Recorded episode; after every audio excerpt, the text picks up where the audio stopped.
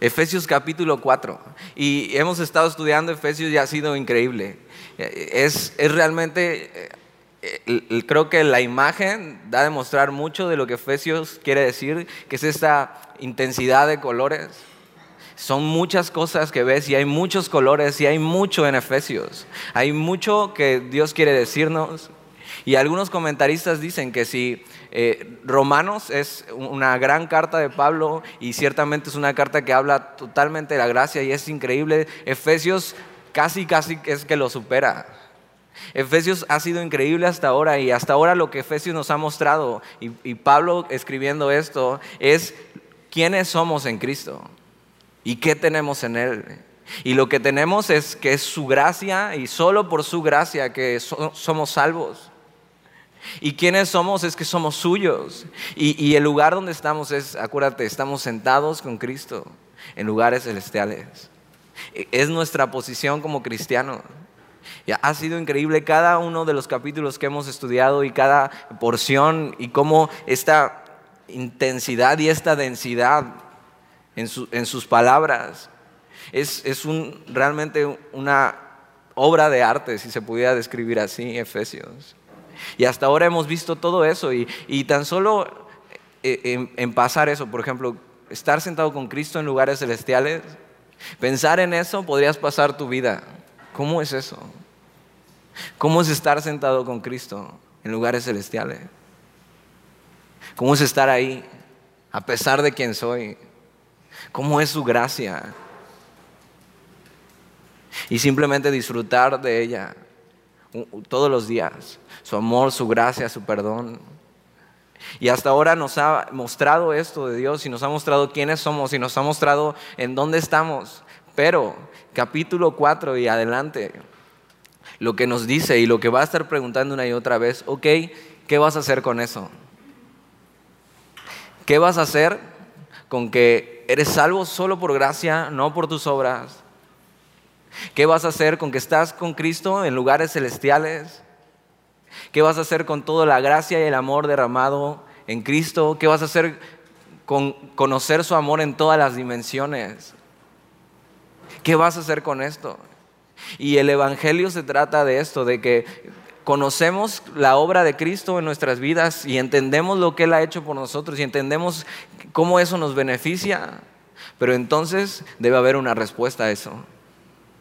Y, y Efesios capítulo 4 lo que nos va a estar preguntando es qué vamos a hacer con eso como iglesia. Es cómo vamos a responder. Hasta ahora hemos visto todo lo glorioso de la gracia, nuestra posición como creyentes, pero ahora vamos a ir a la práctica. Capítulo 4 es práctica. Es qué tenemos que hacer como iglesia. Y mira, vamos a empezar y vamos a leer capítulo 1, capítulo 4, versículo 1. Y Pablo está escribiendo y nos recuerda esto, yo, pues preso en el Señor. Es muy importante eh, entender dónde está Pablo cuando escribe esto. Y acuérdate, está encarcelado en Roma. Es una de las cartas de la cautividad de Pablo. Y lo que hemos visto es que, seguramente has experimentado cuando estás en momentos complicados en tu vida, es cuando Dios quiere mostrarse es cuando más Dios quiere hacer resplandecer su luz sobre tu vida. Y Pablo está preso en el Señor y él sabe, estoy aquí y estoy siendo, eh, y estoy preso por, por Él y con Él estoy. Y está preso en el Señor y está preso por ser fiel al Señor. Pablo no ha hecho nada malo, sino al contrario, ha puesto su vida en la raya por el Evangelio. Y está ahí y sabe lo que estoy pasando es por el Señor y es para el Señor y no se está quejando, sino que está viendo y, nos está mostrando un poco esto. Yo pues preso en el Señor. Dice, os ruego. Y esta palabra rogar, más que lo que nosotros entendemos como eh, rogar, es exhortar. Es ponerse al lado de alguien y reconvenirle, exhortarle, animarle. Pablo nos va a animar en capítulo 4. Y mira, dice, os ruego que andéis como es digno de la vocación con que fuisteis llamados. Ok, Pablo dice, ya les he explicado estos tres capítulos, lo que es la gracia de Dios, lo que es su amor, las dimensiones, cómo podemos conocerlo, la grandeza de su gracia. Pero les ruego que entonces, si hemos entendido eso, andemos como es digno de la vocación con que fuimos llamados. Ahora, pregúntate esto, ¿cómo es digno? ¿Cómo sería andar digno de la vocación que hemos sido llamados? El llamamiento más alto que tenemos, el llamamiento más grande es que Cristo nos ha llamado a ser suyos y que hoy estamos con Él en lugares celestiales. Pero ¿cómo es digno? Y te das cuenta, hemos visto en, Efesios, nadie es digno. Todo es por gracia. Hemos sido salvos por gracia y no éramos dignos. Y es precisamente porque no éramos dignos y Él con su sacrificio nos ha hecho dignos que nosotros debemos vivir de una manera digna. La palabra digna es acorde, es congruencia. La manera en que debemos vivir es acorde al llamamiento que hemos tenido. Pero de repente pasa que puede que entendamos todo eso, pero que nuestra manera de vivir no sea congruente con lo que hemos creído y con la belleza del Evangelio y con su gracia. Y Pablo por esto lo escribe y dice, os ruego que andéis como es digno de la vocación con que fuisteis llamados es que hemos sido invitados a un llamamiento muy alto, el más alto de todos los llamamientos, a estar con Cristo en lugares celestiales. Pero entonces, ¿cómo estamos viviendo? Acorde a cómo hemos sido llamados, acorde ante esa belleza, ante esa grandeza del Evangelio. ¿Qué efecto está teniendo su gracia en mi vida? ¿Y cómo estoy caminando? En mi vida cristiana. Y entonces Pablo escribe esto, os ruego que andéis como es digno de la vocación con que fuisteis llamados. Versículo 2. ¿Y cómo es digno? ¿Quieres saber cómo es digno? Versículo 2. Con toda humildad y mansedumbre, soportándoos con paciencia los unos a los otros en amor. Y dices, ya valí.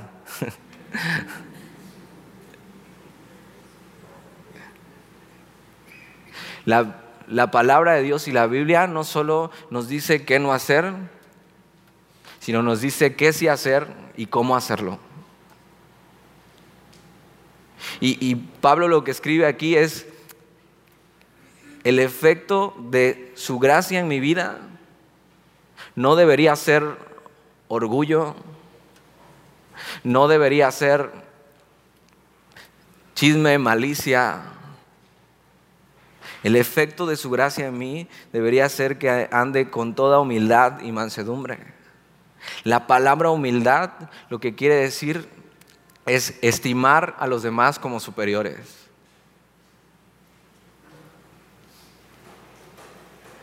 Y está hablando en el contexto de la iglesia y nos está hablando a nosotros como iglesia.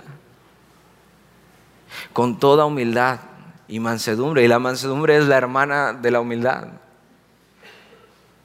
es siendo congruentes.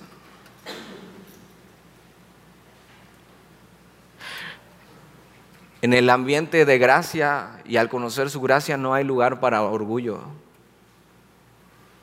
Entonces, ¿por qué como cristianos batallamos tanto con eso? ¿Por qué nos cuesta estimar a los demás como superiores? Si no, no éramos dignos de su gracia. Debemos de llevar nuestro pensamiento a, su dignidad y a su gracia y a su amor y a su perdón y, y ver a Jesús ahí en la cruz y nosotros indignos. Y decir, ¿cómo yo voy a estar cargando orgullo? Y viendo el ejemplo de Cristo, que Él sí fue humilde y manso de corazón. Y Él sí es digno. Y Pablo nos dice cómo y con qué dice, con toda humildad. Eso, estimando a los demás como superiores. La verdad es de las cosas que más cuesta.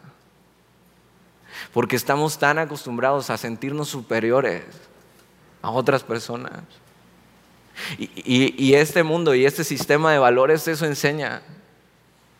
Que para sentirte bien tienes que sentirte mejor que los demás. Y si puedes subir pisando a otro, mucho mejor. Pero entre nosotros no tiene que ser así. Entre su iglesia no debe haber lugar para el orgullo.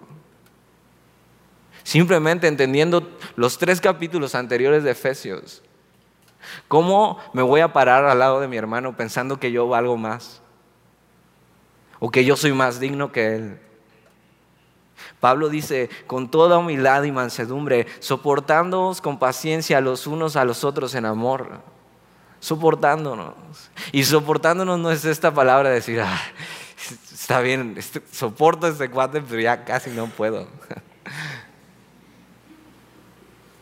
La palabra soportarnos es cargando a alguien, poniéndolo arriba de nosotros. Alguien que tal vez es más débil que nosotros. No menos, sino más débil en la fe. Entonces lo pongo arriba de mis hombros y lo cargo y lo llevo. Alguien que le cuesta más caminar, lo subo arriba de mis hombros, lo pongo en alto y lo saco, y lo ayudo. Eso es soportar los unos a los otros.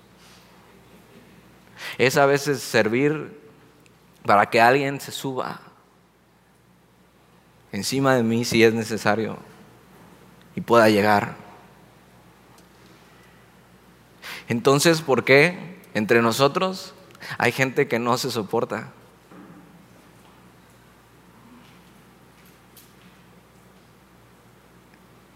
Y si tú no soportas a alguien, de aquí, de la iglesia. Tienes que saber que los demás también tienen que soportarte a ti. Nos estamos soportando los unos a los otros. Pero fíjate cómo termina esto, soportándonos con paciencia, que paciencia es longanimidad, que es largura de ánimo, es bien, o sea, con ánimo. No es, este guate, ¿qué onda? Ya es con ánimo. Y no solo con ánimo, sino en amor. Tres capítulos hemos tenido de Efesios para entender qué es el amor y la gracia de Cristo. Ya entendemos qué es en amor.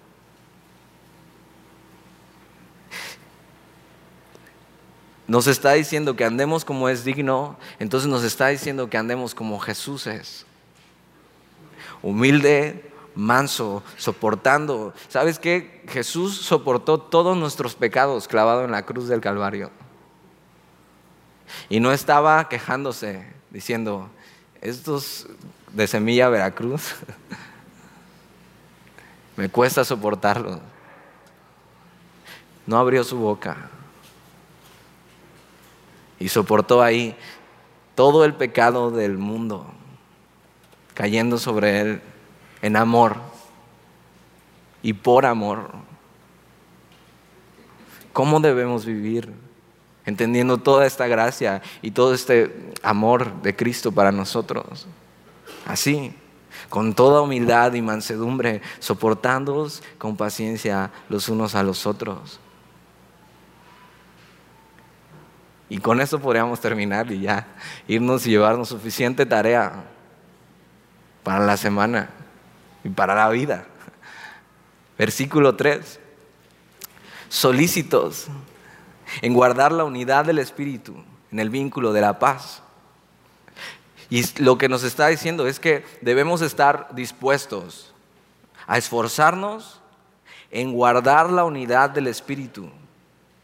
Ahora, si te das cuenta, no está hablando que nosotros creamos la unidad en la iglesia. Nosotros no podemos crear la unidad en la iglesia. Nosotros no hacemos actividades para crear la unidad de la iglesia. Lo único que tenemos que hacer es estar dispuestos a guardarla, dispuestos a conservar la unidad, dispuestos a que siga, porque la unidad es del Espíritu. Lo que nos une a ti y a mí y que nos hace uno delante de Dios es el Espíritu. Es más, la unidad no es algo humano. Dice, solícitos en guardar la unidad del Espíritu en el vínculo de la paz. Pero entonces, ¿por qué? Hay muchos que están dispuestos a no mantener la unidad entre nosotros. No te está pidiendo que la creas, no puedes, que la crees. Te está diciendo que estés dispuesto a guardarla. La unidad del Espíritu en el vínculo de la paz, en armonía. Si hemos entendido los tres capítulos anteriores, nuestra manera de responder es haciendo eso, manteniendo la unidad los unos con los otros. Capítulo 4, versículo 4 dice, un cuerpo, un espíritu. Como fuisteis también llamados en una misma esperanza. Y nos está diciendo que somos un cuerpo en Cristo y también estamos gobernados por el mismo espíritu. Y tenemos una misma esperanza, que es el llamamiento que tenemos en Cristo, que es eso, una esperanza gloriosa de verle. El procurar la unidad nos hace dar testimonio de esta esperanza. Cuando hay una iglesia unida, lo que el mundo puede ver es reflejada la esperanza que tenemos. Y, en, la, iglesia primitiva, los demás lo que veían era, y, y decían acerca de los cristianos es, míralos cómo se aman. No sé si hoy podrían decir lo mismo.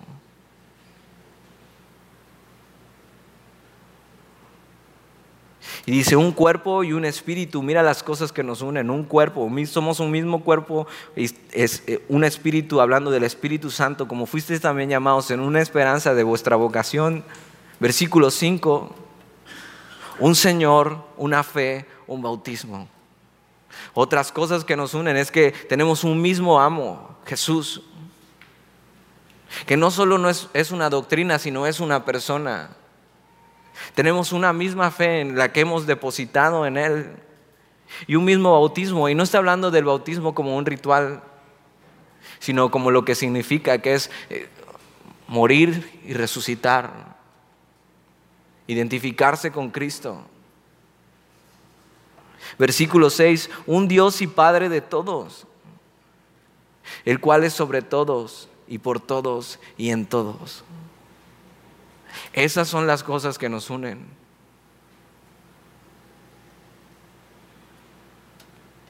La razón de estar unidos es que somos uno. Somos uno. Y mira, y voltea y venos a todos. Somos uno.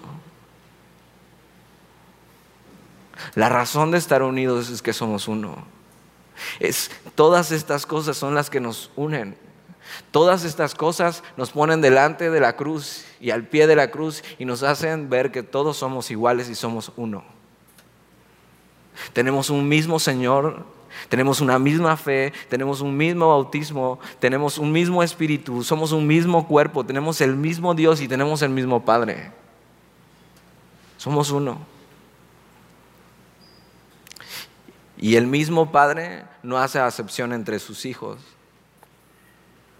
A lo mejor en tu familia, tu papá sí tiene preferencia. Siempre dicen que no, pero la verdad es que sí.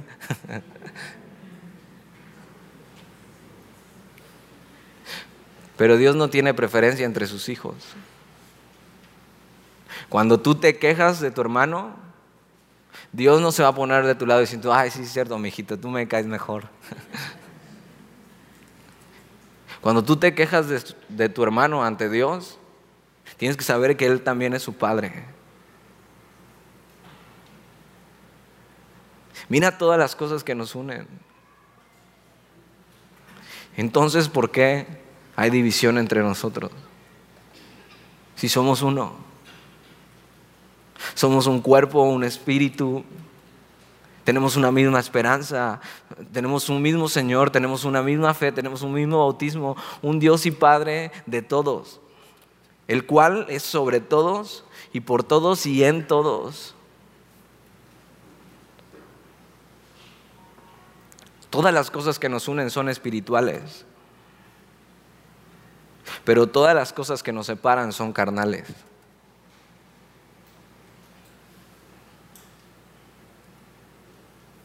Y en estos tres versículos podemos ver la Trinidad actuando, un mismo Espíritu, hablando del Espíritu Santo, un mismo Señor, hablando del Hijo, y un mismo Dios y Padre, Dios Padre, unidos por los tres, siendo uno. Versículo 7, pero aunque somos uno, dice, pero a cada uno de nosotros fue dada la gracia conforme a la medida del don de Cristo.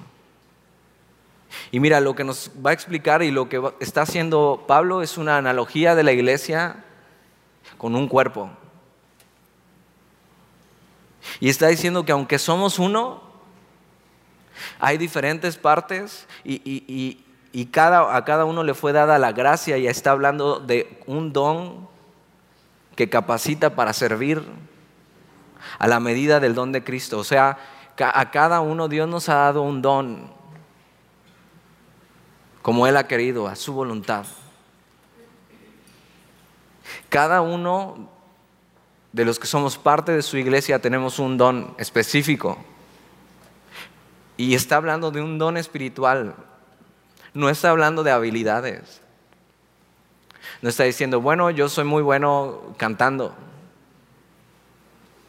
Sino está hablando de dones espirituales. Y, y si te das cuenta en el cuerpo, aunque es uno, hay diferentes partes para diferentes funciones. ¿Te imaginas que todos fuéramos ojos? O que en vez de tener dos brazos tuviéramos cuatro piernas.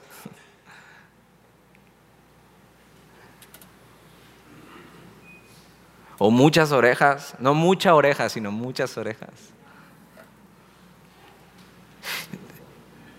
Todos tenemos una parte en el cuerpo y todos somos parte del cuerpo y aunque somos unos tenemos diferentes funciones.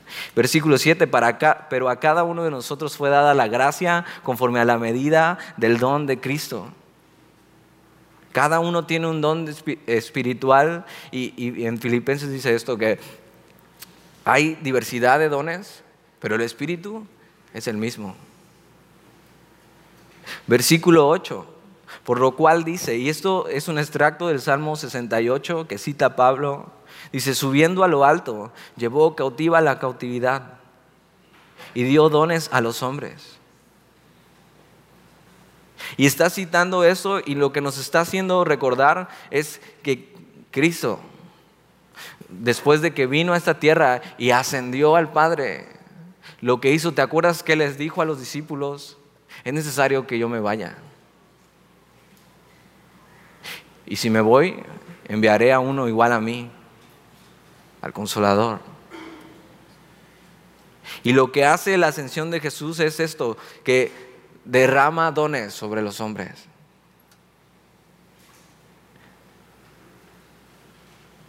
Y subiendo a lo alto, llevó cautiva la cautividad, arrebató a los cautivos al, al, ascender y dio dones a los hombres, regalos a través de su espíritu, dones espirituales. Versículo 9, y eso de que subió, ¿qué es? Sino que también había descendido primero a las partes más bajas de la tierra, y esto es el Evangelio.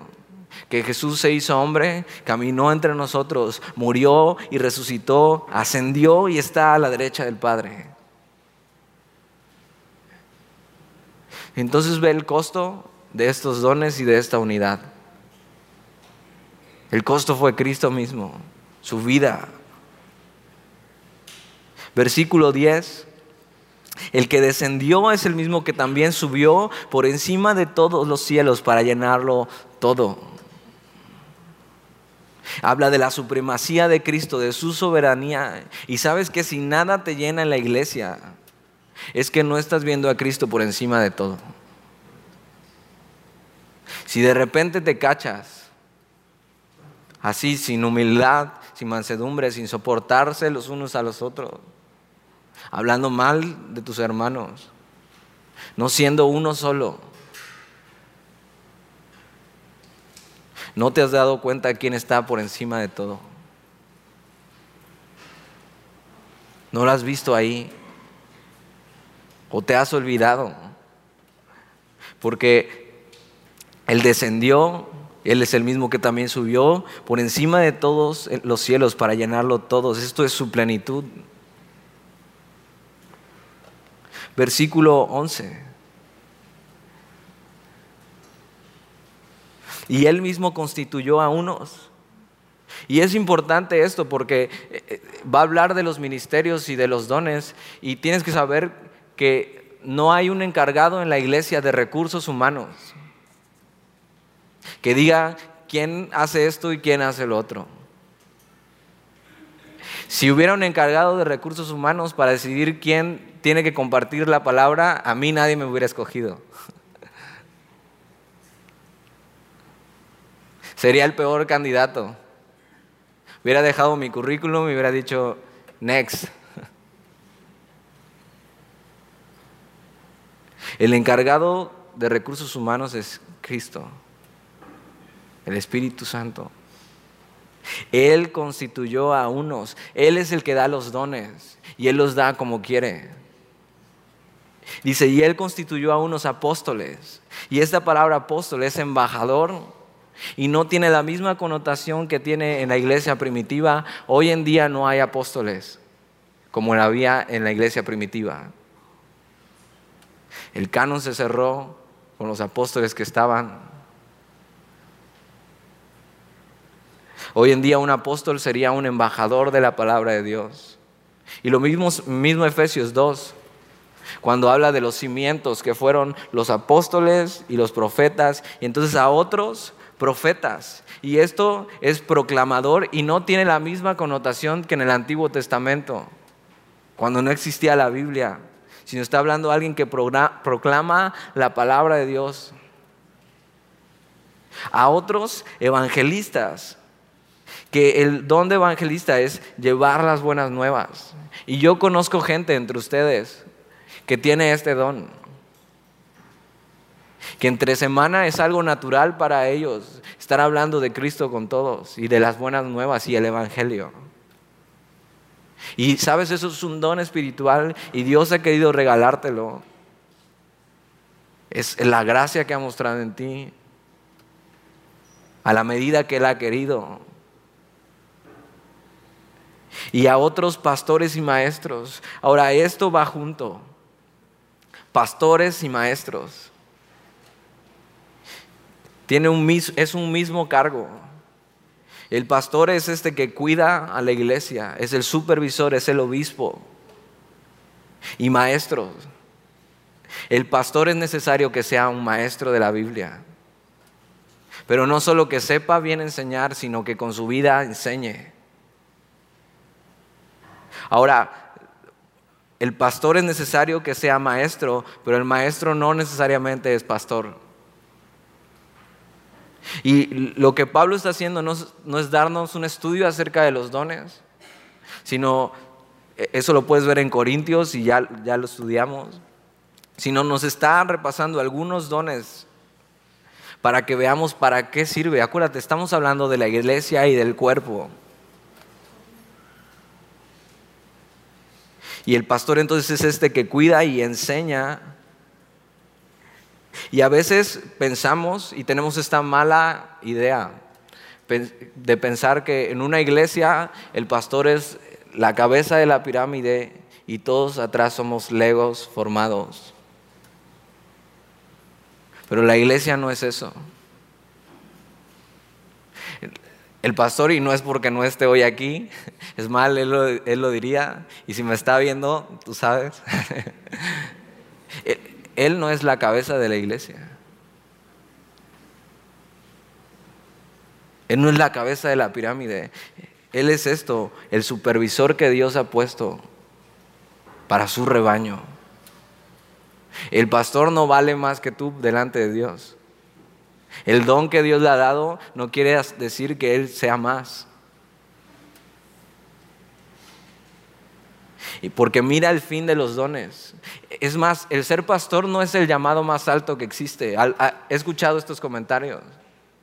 Que cuando alguien es pastor dice, ok, tienes el llamado más alto de Dios para tu vida. No, el llamado más alto de Dios es estar con Cristo en lugares celestiales. No hay un llamado más alto que ese. Versículo 12. Y, este es el fin de los ministerios y este es el propósito, el fin de esto, de que haya entre nosotros estos ministerios y gente que esté enseñando y gente que esté evangelizando. El fin de esto es perfeccionar a los santos. ¿Quiénes son los santos? Todos nosotros. La iglesia no es un museo donde venimos a presumir nuestra santidad. La iglesia es un hospital. Tenía otro ejemplo, pero te ibas a sentir mal si te lo decía.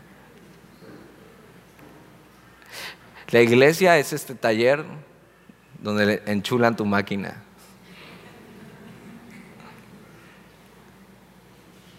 El fin de los ministerios. Y si tú tienes un ministerio y tienes un don en la iglesia, el fin no es el provecho propio. No es que te vean. No es ahí, es que entonces me puedo llevar más con la gente. No es ahí, es que entonces puedo ser un poco más importante o puedo escalar.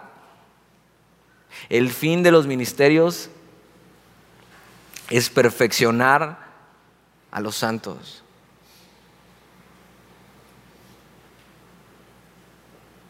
Es hacerte crecer a fin de perfeccionar a los santos para la obra del ministerio, para el servicio, para la edificación del cuerpo de Cristo. Estos ministerios están dentro de la iglesia para edificarte son para provecho tuyo. Es lo que Cristo quiso poner para estar haciendo madurar a su iglesia. El propósito es que seas equipado, amado, nutrido, edificado para alcanzar una madurez espiritual. Por eso tan importante la iglesia. Por eso congregarse por internet o en casa hace que te pierdas todo esto. Gente que esté nutriéndote, gente que esté contigo, gente que te esté ayudando a alcanzar la madurez, gente que te esté enseñando, gente que te esté animando. Por eso esto, el ser el cuerpo de Cristo, el ser la iglesia, no lo puedes encontrar en otro lado. Por eso la importancia de hacerlo con toda humildad, con toda mansedumbre, soportándonos los unos a los otros. Por eso la importancia de mantener la unidad. Porque estando así en el cuerpo, Dios va a ir perfeccionando a través de estos, de estos ministerios. Versículo 12, a fin de perfeccionar a los santos para la obra del ministerio, para la edificación del cuerpo de Cristo. Versículo 13, hasta que todos lleguemos a la unidad de la fe y del conocimiento del Hijo de Dios. La meta de ser perfeccionados es llegar a una unidad espiritual por la fe. En un común conocimiento del Hijo de Dios la meta es que puedas conocer a Cristo no solo doctrinalmente, sino experimental. La meta de la iglesia es nutrirte para que puedas experimentar la plenitud de Cristo, para que puedas crecer. Hasta que todos lleguemos a la unidad de la fe y del conocimiento del Hijo de Dios, a un varón perfecto ¿Quién es un varón perfecto? Cristo. Dios quiere que todos lleguemos a esto. que todos vayamos siendo transformados dentro de su iglesia. Por eso la importancia de, mantener la unidad y de no dividirnos. Por eso la, importancia de que un cuerpo esté junto y esté unido. Porque nuestro cuerpo no se está dividiendo. Por eso la importancia de crecer a la medida de la estatura de la plenitud de Cristo. Por eso te digo que Efesios es denso, a la medida de la estatura de la plenitud de Cristo. Que día a día seamos transformados para que día a día nos parezcamos más a Cristo. Disfrutemos de su plenitud de su gracia, de su amor, de quién es Él. Esa es la medida. Es por eso tenemos que ser perfeccionados, por eso tenemos que dejar que Dios trabaje en nosotros dentro de la iglesia. Versículo 14. Para que ya no seamos niños fluctuantes Pablo está diciendo para que ya no seamos infantiles. La palabra niños aquí es peyorativa. Y está diciendo para que ya no seamos infantiles. Cuando la iglesia está dividida, son por cosas muy infantiles. Es que no me habló, es que me miró feo. Es que mira, llego y nadie me hace fiesta. No, porque la iglesia se trata de Cristo, amigo. Y si quieres ser parte y eres parte del cuerpo, ven y únete. Y exaltemos a Cristo juntos. Tener un entendimiento de los tres capítulos pasados de Efesios nos hace darnos cuenta de cuál es nuestra posición en la iglesia. Y Pablo nos dice, para que ya no seamos niños fluctuantes. La palabra fluctuante es como ser llevado por las olas, golpeado, a la deriva.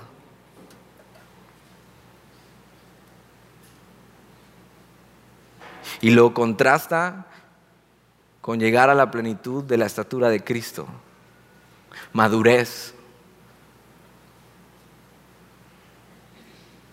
Si tú eres maduro, vas a estar firme en el cuerpo de Cristo, pero si eres infantil, vas a ser llevado a la deriva. Y Cristo quiere darnos rumbo fijo y que no vivas tu cristianismo a la deriva en el cuerpo. Que no te quedes infantil, sino que madures y puedas experimentar la plenitud de Cristo. Y tengo un amigo de hace muchos años con el que crecí en, la iglesia donde comencé. Y lo dejé de ver un tiempo, eso tiene varios años. Y cuando volví a saber de él, supe que estaba, estuvo muy grave en el hospital y fui a visitarlo. Y, me explicaba por qué había estado tan grave y, y, estaba muy grave todavía, pero eh, me decía esto, que él había crecido, ya era un adulto, pero sus riñones se habían quedado como un niño de ocho años.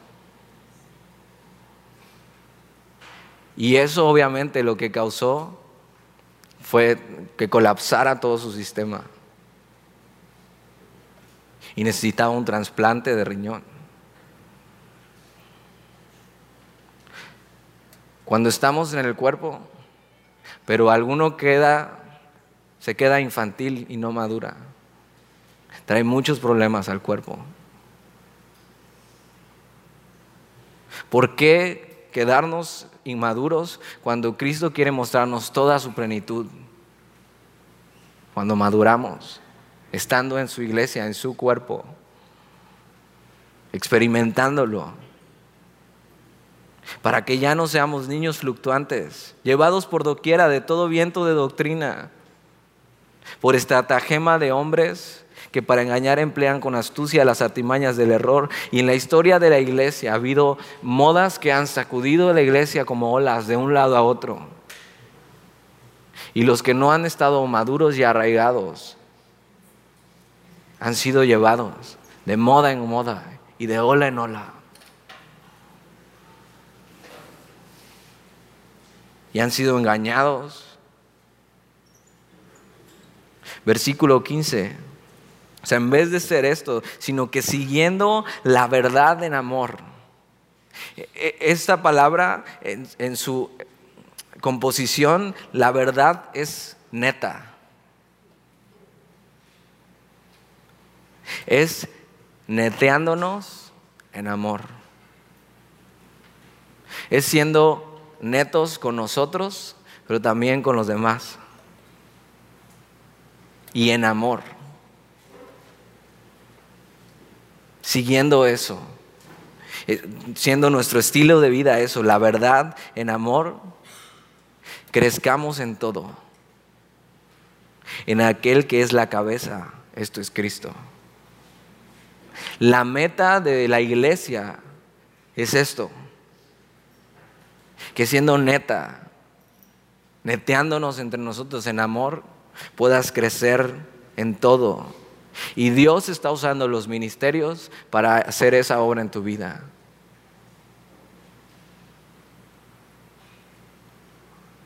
La pregunta es si estás dejando realmente que Cristo sea la cabeza y tú eres parte del cuerpo.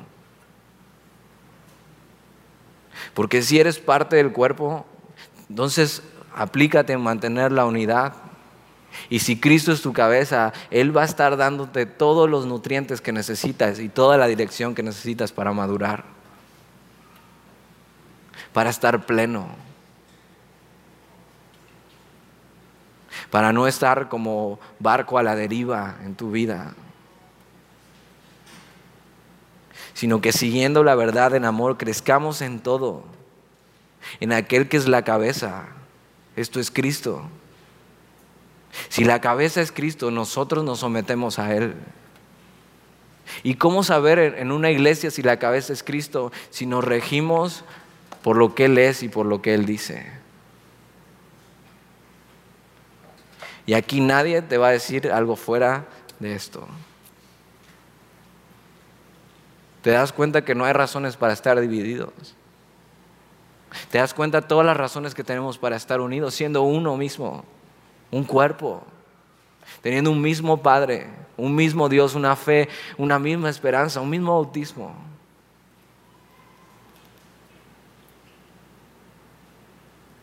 No hay razón para no madurar. No hay razón para seguir siendo infantiles en el cuerpo de Cristo.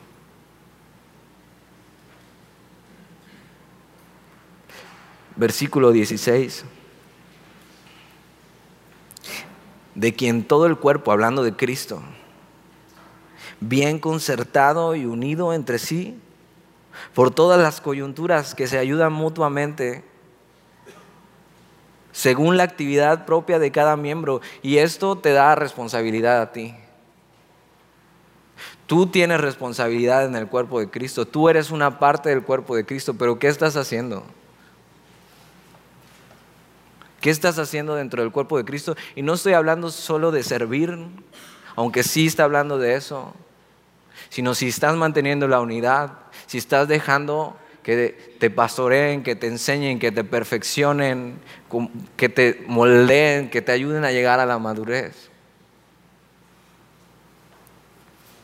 Estás siendo parte del cuerpo, de quien todo el cuerpo bien concertado y unido entre sí por todas las coyunturas. Y, la palabra coyunturas aquí quiere decir ligamentos o ligaduras. ¿Sabes qué? Estamos ligados. Porque tenemos un mismo Dios y un mismo Padre y un mismo Espíritu. Somos uno. Aunque no quieras. Somos uno. Aunque mi mano no quisiera ser de este cuerpo, es mi mano. Al menos que...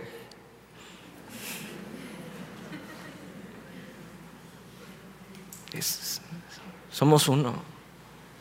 ¿Por qué me dividiría?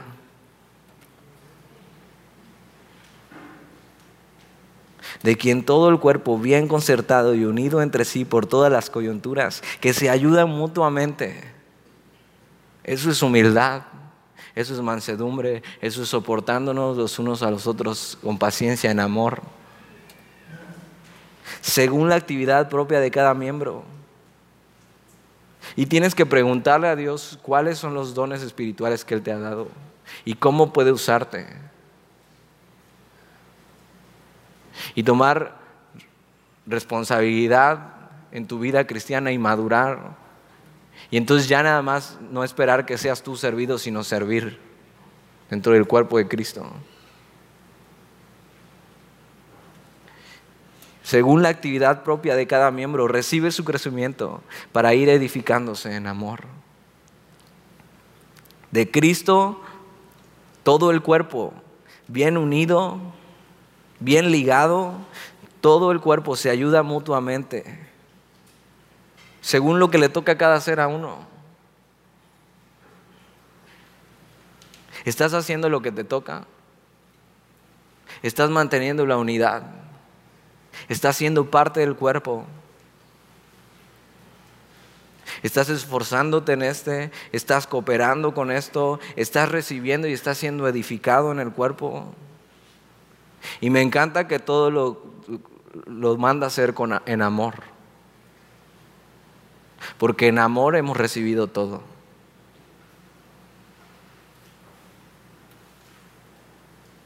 Si Jesús nos amó, podemos hacerlo en amor. Y mira, el orgullo y la inmadurez, la falta de amor y el no ser espirituales hace que Cristo no sea nuestra cabeza. Y entonces somos guiados por nosotros mismos.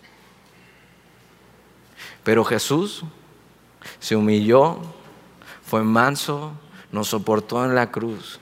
¿Cómo voy a vivir y cómo voy a responder a eso?